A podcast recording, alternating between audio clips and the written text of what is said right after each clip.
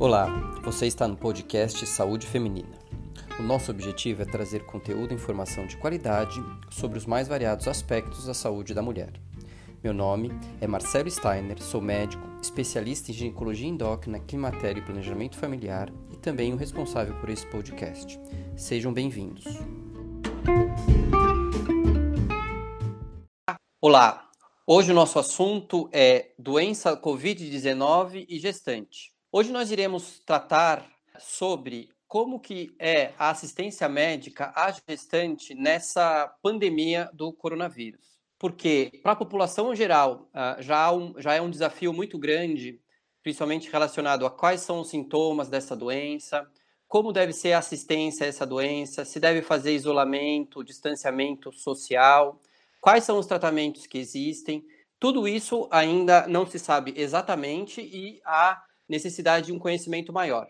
E nesse contexto de população geral, existem as gestantes, que têm as suas características específicas, além de carregar uma outra vida eh, dentro do útero, que também existe a dúvida se a doença pode afetar essa nova vida. Então, para esclarecermos melhor como deve ser a assistência, como evolui essa doença uh, nas gestantes, eu convido duas colegas, a Kátia Cossoros que é médica, obstetra e coordenadora de obstetrícia do Mater Group, e também a Fabiana Ruas, que é médica, ginecologista e obstetra e diretora do Mater Group. Kátia e Fabiana.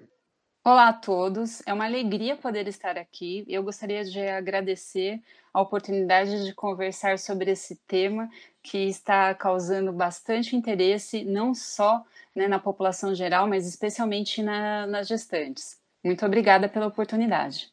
Olá a todos, obrigada pelo convite. É um prazer participar aqui com o Dr. Marcelo e com a doutora Kátia e vamos conversar sobre esse tema bastante interessante. Bom, é, a primeira pergunta que eu tenho, eu acho que eu dirigiria essa pergunta para a doutora Kátia, é, uh, primeiro, as gestantes uh, são incluídas aí numa população de risco para essa doença? Como que são os sintomas dessa doença nas gestantes? Há alguma diferença em relação à população geral ou o comportamento é semelhante? Enfim, existe alguma, algum pormenor, algum detalhe específico da gestante? Sim, Steiner, o que nós temos que ressaltar é que todas as infecções respiratórias, elas costumam ter um comportamento mais danoso à grávida, por conta das alterações fisiológicas, tanto assim como diminuição da expansão pulmonar nos casos de doenças infecciosas é, acometendo o trato pulmonar e respiratório. Em relação ao maior número de gestantes é, do que a população geral, isso nós não podemos afirmar até o momento. Os fatores de risco de exposição são os mesmos às pessoas é, não grávidas se comparadas às gestantes, Steiner. Então, é, de maneira é, geral, quer dizer, o comportamento nas gestantes é bem semelhante ao comportamento na população é, geral. Sim, em relação à é. sua pergunta é, sobre os sintomas é, que têm que ser enfatizados para que todas as gestantes estejam sob vigilância sobre os sinais de alerta, que seriam tosse, tosse seca, dificuldade para respirar, febre, dor de garganta, indisposição, esses são sinais de alerta que deveriam fazer com que ela tivesse é, se atentado à possibilidade da infecção é, pela, pelo Covid. Perfeito, quer dizer, lógico, se ela é, apresentar uns sintomas desses que você listou, ela precisa é, procurar uma, um auxílio médico para identificar se ela tem o risco ou não da doença. Agora, é, a pergunta, elas são uma população de risco? Eu devo me preocupar mais com as gestantes do que com a população geral ou não? Como obstetra, eu responderia que sim, pelo fato da, das infecções de trato respiratório terem é, complicação maior nessa população. E exatamente, o, o próprio, a próprio Ministério da Saúde inclui né, as gestantes, apesar de na prática, a gente não está conseguindo ver isso de maneira muito clara, uh, e a gente vai discutir um pouquinho isso. Uh, as gestantes foram colocadas na população de risco para essa doença. Bom, é, e aí eu pergunto uh, eh, para a Fabiana, que tem bastante experiência em gestão de hospital e está na frente de né, na diretoria do Mater Group e isso significa que ela está uh, gerindo aí diferentes hospitais, tanto de rede pública como rede uh, particular. Uh, como que os hospitais, os médicos estão se preparando aí no pronto-socorro, na enfermaria, para fazer assistência a essas gestantes que estão chegando nos hospitais, Fabiana? Existe alguma característica específica? Os médicos têm alguma orientação específica de proteção? Vocês uh, fazem alguma orientação para as gestantes? Uh, e mesmo na enfermaria, existe alguma eh, orientação em relação a isolar essas pacientes ou não? Quando, elas complicam? Como que funciona? Se você puder fazer um, um panorama geral, acho que é interessante. Sim. Todas as pacientes que chegam ao, ao hospital e têm queixa de síndrome gripal, que são essa, essas queixas que a Kátia bem falou, febre, mais um sintoma respiratório, que seja dispneia, falta de ar, ou tosse, ou é, coriza, é, ela tem essa queixa, ela deve procurar o pronto-socorro. Quando essa paciente chega ao pronto-socorro, todos os hospitais que a gente participa, eles seguem um fluxo de segregado para essas pacientes. Então, ela chega, ela manifesta a queixa respiratória, ela é identificada na, na, na, lugar onde, no balcão onde abre a ficha, é fornecida uma máscara para ela e para o acompanhante, e aí ela segue um fluxo segregado específico para paciente com queixa respiratória, tá? agora em vigência dessa pandemia. Então, essa paciente, ela vai, segue esse fluxo, é atendida por um médico especialista para essa queixa respiratória, e como a gente está falando de gestante, se ela tiver alguma queixa obstétrica, o médico obstetra é direcionado para o local onde está essa paciente e ele atende ela paramentado, com todo o cuidado de contato, de, de precaução de contato e precaução respiratória, que é o quê? A máscara, o gorro, o óculos e o avental. E aí se dá esse atendimento em relação à queixa dela. É, então, quer dizer, existe uma, um, um comportamento do hospital específico para assistência a essas gestantes e também há uma orientação aí bem clara, eu acho que isso é importante, porque se, há uma questão de conter uh, essa pandemia de proteção tanto para a gestante como uh, para o médico. Sim, proteger a gestante, o acompanhante, e ela continua com o direito a ter o acompanhante dela, e veja, tanto ela como o acompanhante recebem a máscara, seguem esse fluxo e os médicos vão em direção a ela, onde ela está, é, para ter esse, esse, atendimento numa sala apropriada para esse tipo de paciente com queixa respiratória.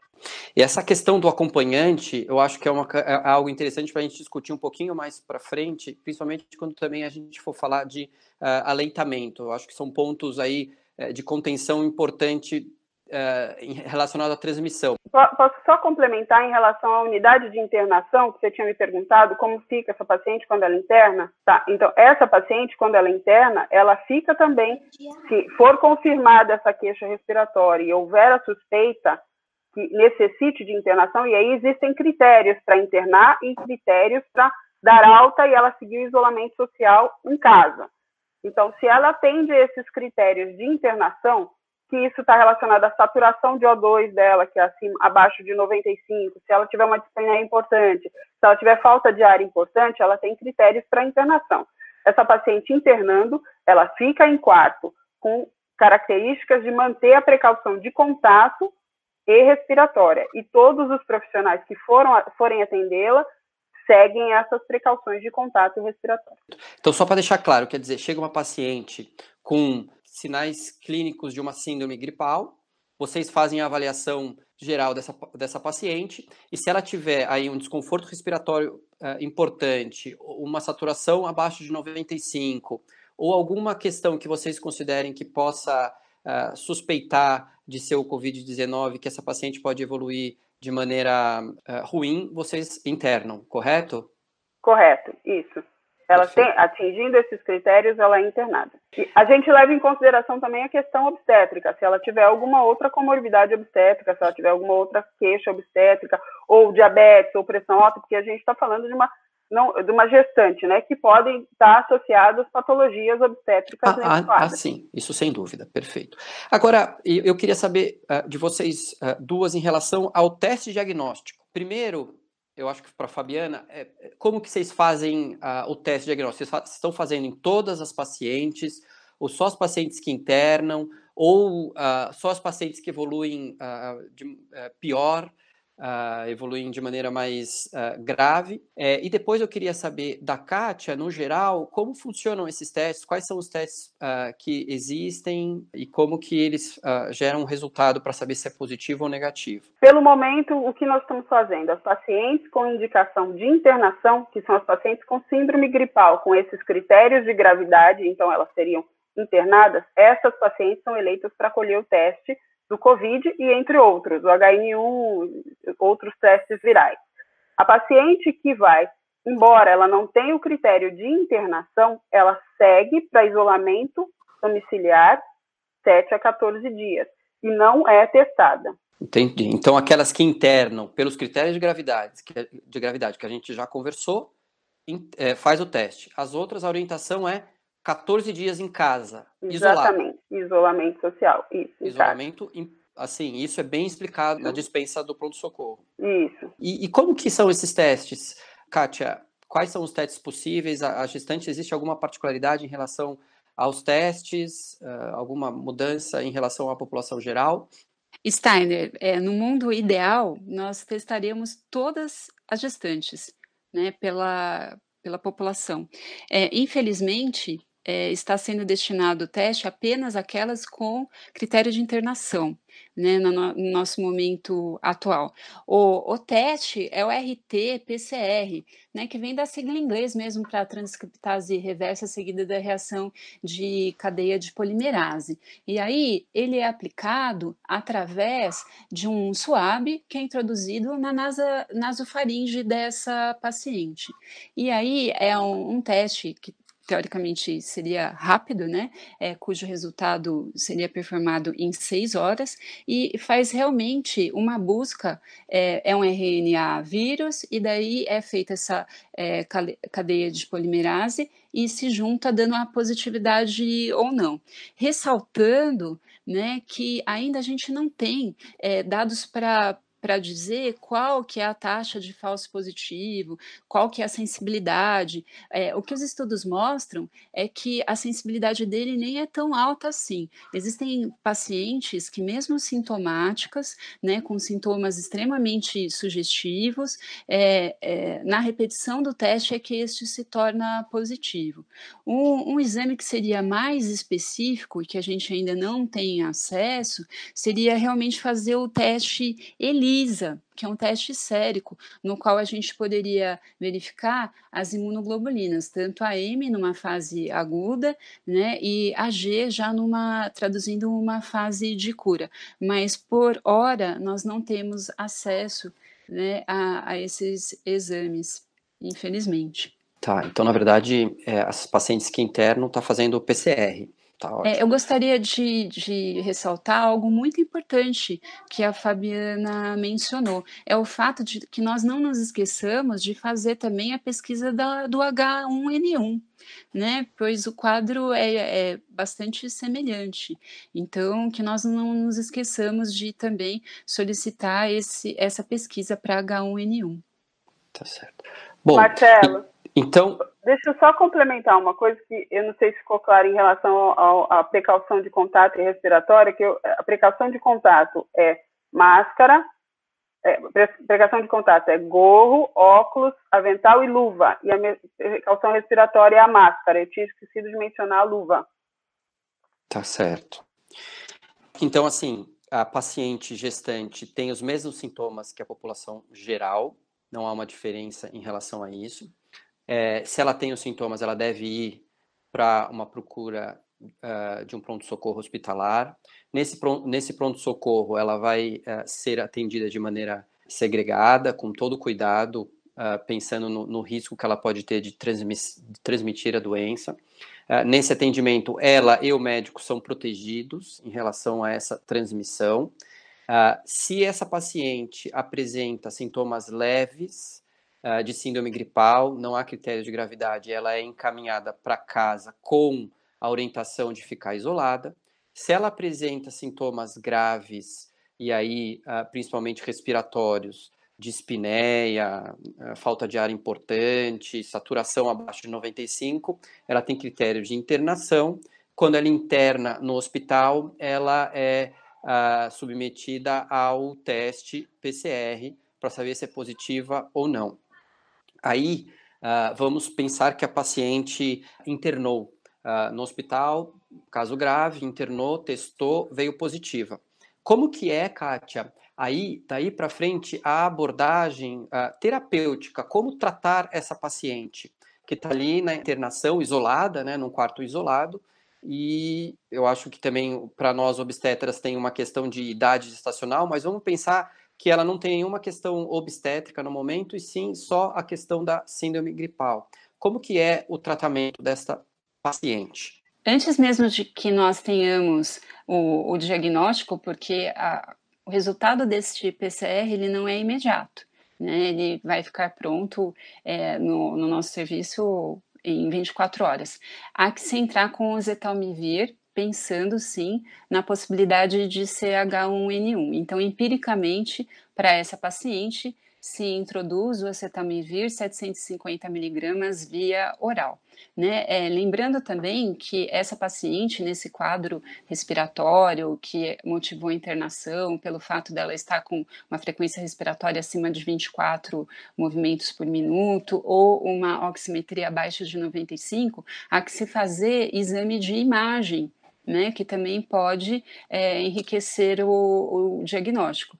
E, eu gostaria de, de ressaltar que é, o exame de imagem apropriado para esses pulmões é a tomografia, e, e, gostaria de deixar claro também que a quantidade de radiação, que são os grays, é muito baixa e que, que nós não tenhamos medo de fazer com que essa paciente se, tenha a realização desse exame de imagem que pode nos orientar. Em relação à monitorização dessa, desse feto, há que se saber a idade gestacional. Né? Toda paciente cuja idade gestacional seja superior ou igual a 30 semanas, há que se fazer minimamente dois exames de cardiotocografia para avaliação de vitalidade fetal, assim como a ausculta de batimento cardíaco fetal, idealmente a cada seis horas né, respeitando todos os critérios que a doutora Fabiana mencionou em relação às precauções de contato e respiratório. É, nós não temos nenhuma droga né, enfática para a Covid. Né? Então, eu sei que gera bastante ansiedade. Todos nós gostaríamos, por exemplo, que a hidroxicloroquina ou mesmo a cloroquina tivesse uma atuação documentada, mas nós não podemos né, afirmar é, tal efeito da cloroquina. A cloroquina ela é usada é, em obstetrícia para as pacientes com artrite reumatoide, assim como as lúpicas, e ela tem a categorização pelo FDA de B, ou seja, eu não teria nenhum comprometimento em relação a, ao feto, mas a gente, infelizmente, a gente não pode advogar o uso dela para isso. Empiricamente também, essa paciente, diante de um quadro de, de pneumonia, que ainda não tem esse diagnóstico firmado, é, é mantido, a, é introduzida a ceftriaxona, que é uma cefalosporina de terceira é, geração, que também não, não causa nenhum evento adverso ao feto, e se houver é, uma pneumonia atípica, podemos introduzir azitromicina um grama por dia, ou mesmo a, a própria a, além da azitromicina ou claritromicina, 500 miligramas endovenosamente a cada 12 horas. E é assim que, que nós é, fazemos a monitoragem dessa paciente, né, que tem que ter a, os seus níveis de oximetria é, monitorados intensamente, frequência respiratória, é, diurese, para que a gente tenha uma atenção em relação a uma possível deterioração dessa paciente. Muito completa a resposta da, da Kátia, principalmente eu acho que deve se frisar a questão da imagem, né? não podemos deixar de fazer é, essa, essa, esse, essa documentação, mesmo porque às vezes ela influencia bastante no, no, no prognóstico, né? na evolução do quadro, às vezes é importante a gente ter esse monitoramento. E, gostaria de fazer alguma outra contribuição, Fabiana, sobre o tratamento e mesmo a abordagem da enfermagem ou alguma coisa além da questão medicamentosa uh, que o, o, hospital oferece? E também já pergunto, essa paciente, ela é isolada do acompanhante quando ela é positiva ou não? Como são os cuidados da, da enfermagem que uh, acaba tendo que fazer esse monitoramento, como a, a Kátia falou, então vai é, várias vezes ao quarto, como que funciona isso do ponto de vista uh, da gestão do hospital? Em relação, eu queria só complementar em relação à paciente que recebe alta com quadro de síndrome gripal, ela também recebe a prescrição do oseltamivir. Então, não só a paciente que interna, ela, a que recebe alta, ela vai receber também essa prescrição. É, em relação às pacientes que internam, é como a Kátia falou, a gente tem que monitorar a paciente, é óbvio, é, em relação à questão clínica do, do do Covid, da, da síndrome gripal, mas em relação ao feto, é essa monitoragem que a gente faz VCF e cardiotocografia. Quem faz isso é a enfermeira obstetra e a gente tem que seguir as, os critérios de precaução de contato e de respiratória sempre. Em relação à parte dos médicos, a mesma coisa. Eles recebem visitas diárias, é questionada a questão da evolução da, da, em relação à síndrome gripal e as intercorrências obstétricas. E aí também precaução de contato e respiratória em toda a sua internação. Ela fica isolada e ela tem e a, a questão do acompanhante, isso é variável de hospital para hospital, mas a maioria dos hospitais tem mantido um acompanhante durante toda a estadia dela. E o acompanhante deve ser o mesmo, não trocar, tá? É sempre a mesma pessoa e é óbvio, ele deve não estar tá com, com, com síndrome gripal, a gente recomenda que ele seja menor de 60 anos, tá? E que seja a mesma pessoa sempre, evitar trocas. E aí, assim, as visitas estão suspensas nesse caso. Bom, uh, ainda nessa questão do tratamento, uh, e aí eu acho que é uma questão que realmente especialistas precisam responder, é, Kátia, talvez seja um pouco ampla essa pergunta, mas assim, quando que a doença interfere uh, na indicação de uma resolução uh, dessa gravidez? Uh, existe alguma situação em que a doença específica ela já uh, define a resolução ou não? Ah, ou seja, se essa paciente começar a piorar, a, a idade estacional que ela tiver vai depender se pode fazer a resolução ou não. Eu, também já poderíamos incluir aí a questão do uso do corticoide ou não, porque no tratamento tem algumas, algumas alguns locais que entram com a corticoide, né? E, e a gente também, a, os obstetras entram no geral com corticoide para amadurecimento pulmonar, mas aí às vezes isso pode ser um problema para o pro processo infeccioso e viral, enfim, há uma discussão em relação a isso. Então, eu, gostaria que você comentasse, primeiro, essa questão da doença e a indicação de resolução de parto ou do impacto no, na, no acompanhamento dessa uh, gestante e a questão do corticoide. Steiner, o conhecimento está em evolução. Então, o que, que nós temos de casuística? Pouca, né?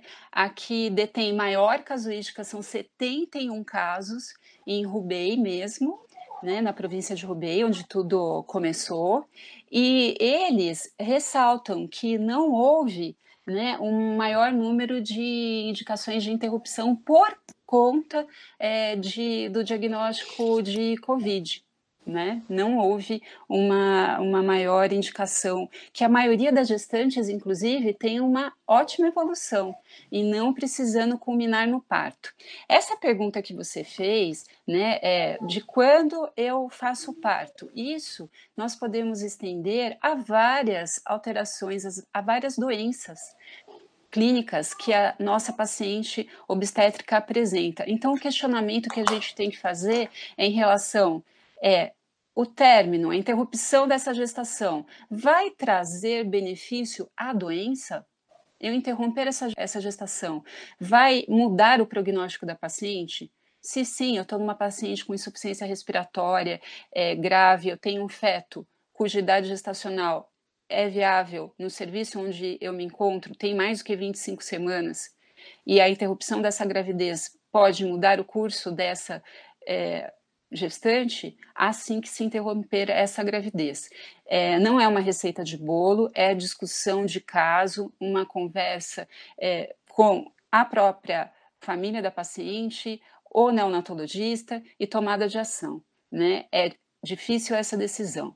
Em relação a, a segun, o segundo questionamento, o uso do corticoide, ele foi um divisor de águas, né, desde a década de 70, em relação à maturação pulmonar é, fetal, melhorando o prognóstico. Então, há sim que se pensar na administração de betametasona, né, num ciclo completo, que são duas doses de 12 miligramas intercaladas por 24 horas, pensando sim é, que há possibilidade. O que há que se lembrar também é que todo processo infeccioso aumenta o nível de prostaglandina e é fator de risco sim para um trabalho de parto prematuro.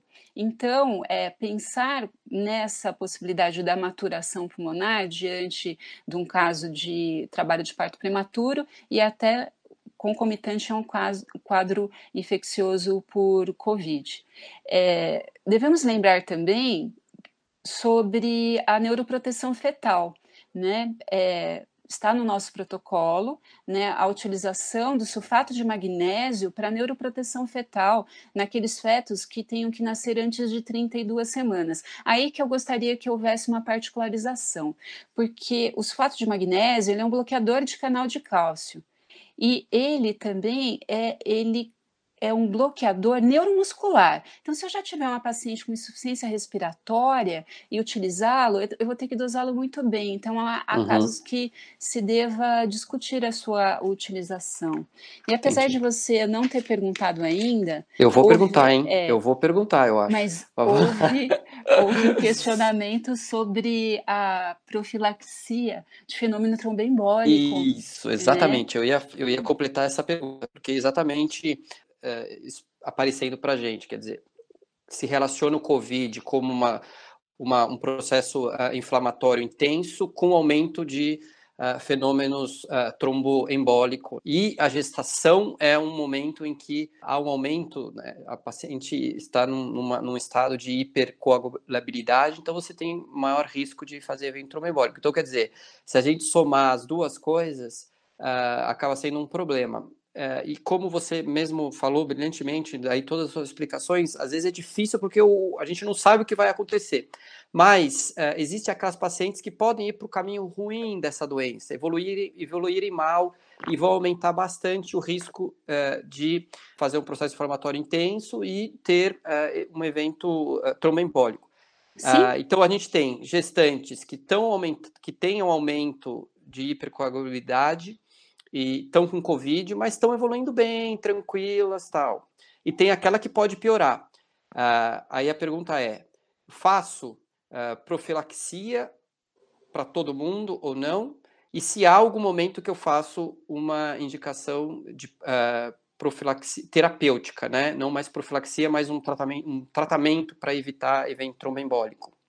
Nós nos norteamos por um protocolo que foi desenhado pela equipe, né? E essa paciente, hipoteticamente, é gestante, um quadro infeccioso e ela está imóvel, a depender de sua idade e até de, do seu índice de massa corpórea, ela já seria candidata a receber profilaxia. A Perfeito. profilaxia, sim. É, a dose terapêutica só mente diante do diagnóstico do fenômeno tromboembólico instalado. Mas a gente não pode deixar de lembrar que o processo infeccioso ele já é um indicativo somado a outros fatores de risco, a imobilidade no caso, né, é, para que essa paciente seja elegível, de acordo com o nosso protocolo, a receber tromboprofilaxia sim, com enoxaparina.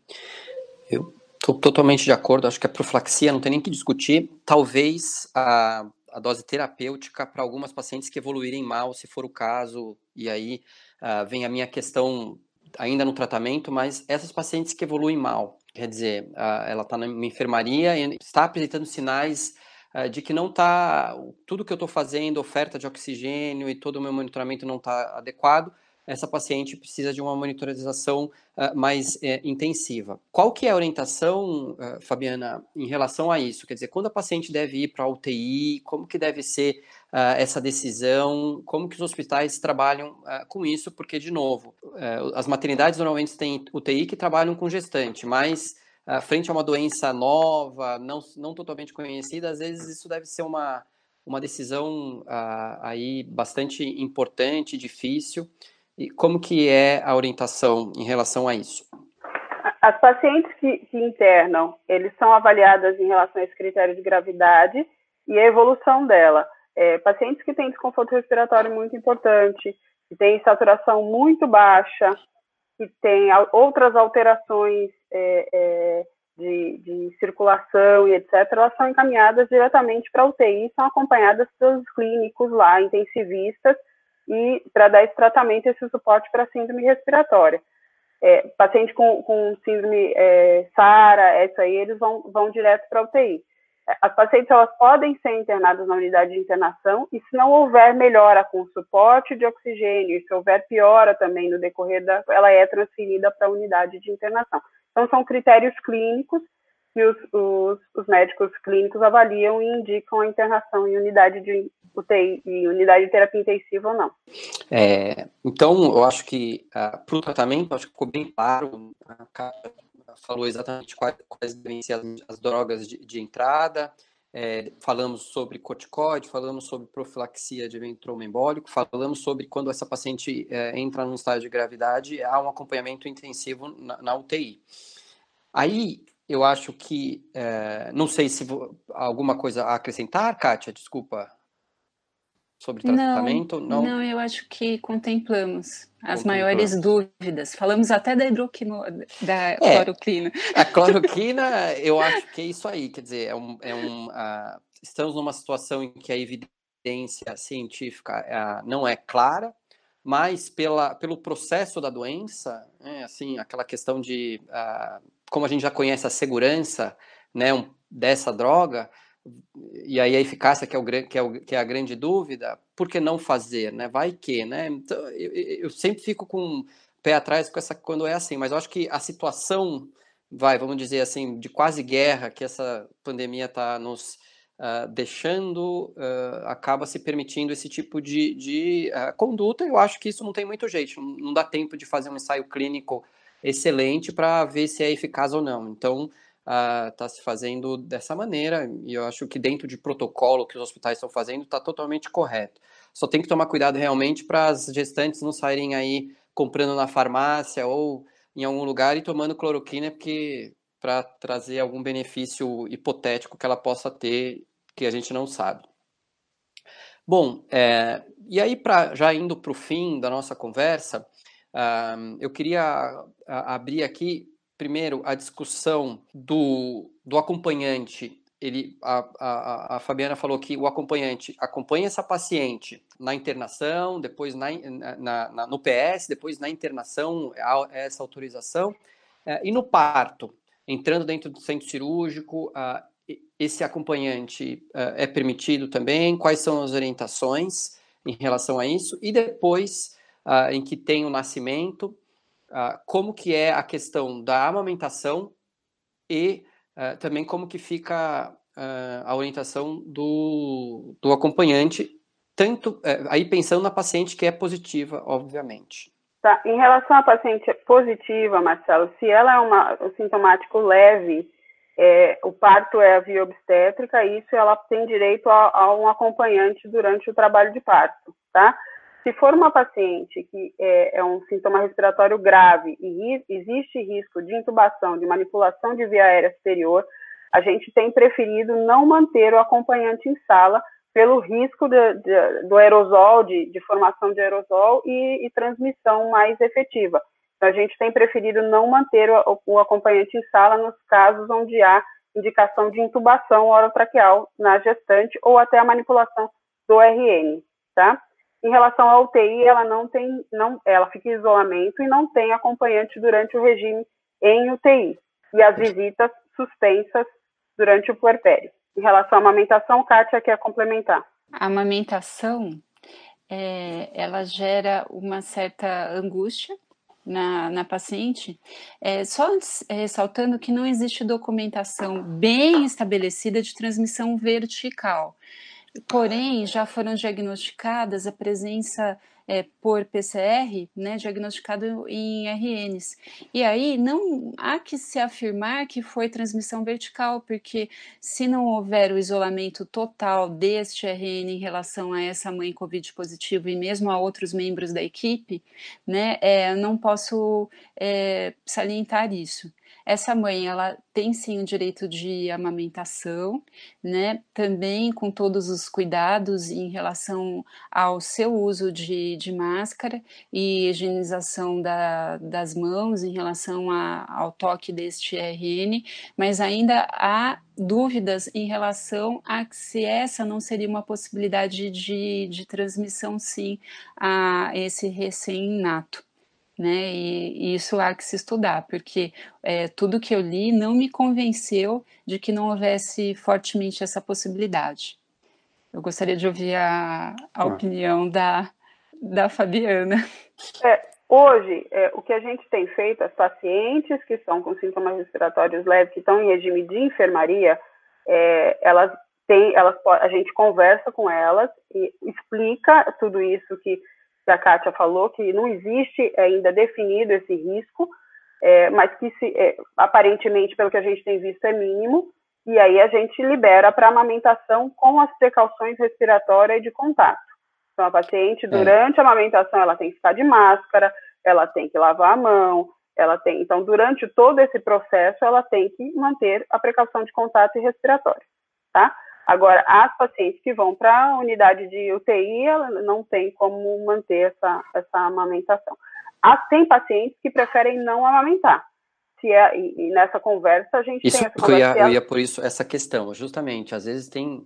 É, primeiro, eu acho que é importantíssimo a orientação, né? Eu acho que tem que orientar ela em relação a riscos e benefícios, uh, risco de de, de algum potenci, alguma potencial transmissão e também os benefícios da amamentação. Acho que isso é a, é a balança que deve ser explicada para ela.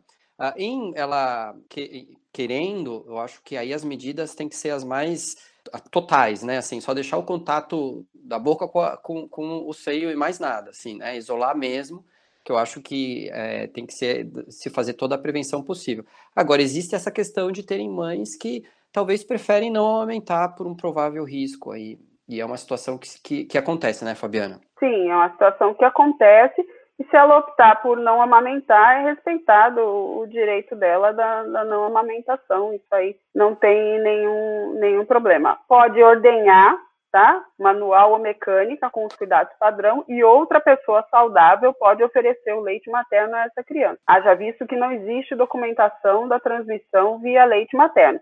É mais a questão do contato e respiratório. Então, se ela preferir não amamentar, ela pode ordenhar, respeitando os parâmetros de higiene e tudo, e uma pessoa que não tenha síndrome gripal, uma pessoa saudável, oferece para o RN. Bom, eu acho que a gente uh, correu toda aí a assistência da gestante, desde os sintomas iniciais, como que funciona, quando ela deve ir ao hospital, quais, como que é esse atendimento no hospital, quando ela é internada, qual a conduta uh, quando ela é, na verdade, internada e mesmo a orientação para ela voltar para casa, aquelas com, com sintomas. Uh, discutimos aí pontos polêmicos em uh, profilaxia de tromboembolismo, uso de corticoide, cloroquina. Falamos da amamentação. Acho que uh, eu estou totalmente satisfeito, sempre aprendo com, com vocês. E eu acho que quem está nos ouvindo também certamente está satisfeito, porque foi realmente uma abordagem uh, geral e bem profunda do, do assunto. Para terminar, eu queria aí a opinião de vocês, a percepção de que, que vocês acham que vai acontecer daqui para frente. Uh, ou, ou Pode falar, não tenho a menor ideia, que, eu, que é o que não, eu acho. é, é norteada porque a gente tem acesso à, à informação né, da, de ocorrência antecipada em outros países, tanto os asiáticos quanto os europeus, e atualmente de forma assustadora nos Estados Unidos, a gente só enfatiza mesmo a importância da contenção social, né, e ficamos bem felizes que, é, especialmente aqui, no, no estado de São Paulo, né, há, há uma orientação muito forte em relação a isso. Né, e, e, vejo que as pessoas realmente estão empenhadas. As gestantes que eu tenho acesso e que são as minhas pacientes, de uma forma muito amigável, né, entenderam a importância do espaçamento entre as, as consultas e, é, e que nós possamos também é, manter o contato e orientação destas, né, é, pela todas as, a, as condições que nós temos de, de mídia, e eu vejo que a população ela está bastante consciente em relação a isso. É, do que acontecerá né? É, não sabemos, eu não, não tenho ideia. O que a gente pode ver né, é que as medidas de contenção que foram muito rígidas na, na China, elas agora, de forma muito tênue, estão deixando de existir, mas ainda há, há, muito medo em relação. E que a gente mais espera, mas sabemos que não é algo rápido, é a a esperadíssima vacina, né? Essa que vai nos trazer o, o maior conforto mesmo. Mas é, eu acho que a gente precisa ter essa motivação de entender e de muita parcimônia nesse momento. Fabiana? É, é, a gente tem monitorado as nossas gestantes, tanto as quanto as que vão de alta. É, realmente é o que a gente, o que a Kátia falou dos outros países, e é o que a gente vê aqui essa, essa doença ela não castiga tanto a gestante. As gestantes elas estão evoluindo bem, graças a Deus. É, a expectativa que eu tenho é que isso melhore. E o que eu quero dizer é que o conhecimento ele está em construção em tempo real. A gente está aprendendo com a doença. O que a gente fala hoje, a verdade de hoje pode não ser a verdade de amanhã, mas a gente está estudando, a gente está buscando, está indo atrás. Então, o conhecimento está em, tá em, em em construção nesse exato momento. E, e, é isso, eu espero que passamos por isso rapidamente e que tudo volte ao normal, volte à normalidade. Maravilha, eu acho que mandaram ótimas mensagens para os nossos ouvintes e é isso aí. Bom, eu vou finalizar. Gostaria de agradecer ambas né, pela disponibilidade, pela, pelo compartilhamento aí de conhecimento. Eu acho que foi um, um, uma conversa ótima ou vai agregar bastante para quem ouvir. Eu uh, abro aqui o espaço para vocês fazerem a despedida e, e, depois eu também vou me despedir para a gente fechar esse, essa gravação. Marcelo, muito obrigada pela oportunidade. É uma alegria poder participar de um podcast com você. Fabiana, muito obrigada é, pelas informações e por esse compartilhamento. Estamos juntos. Ah, eu que agradeço, Kátia, Marcelo, foi muito legal, muito obrigada e a, estamos à disposição para os próximos. Bom, então a gente vai ficando por aqui. Agradeço mais uma vez as duas convidadas e a gente se vê no próximo podcast. Um abraço a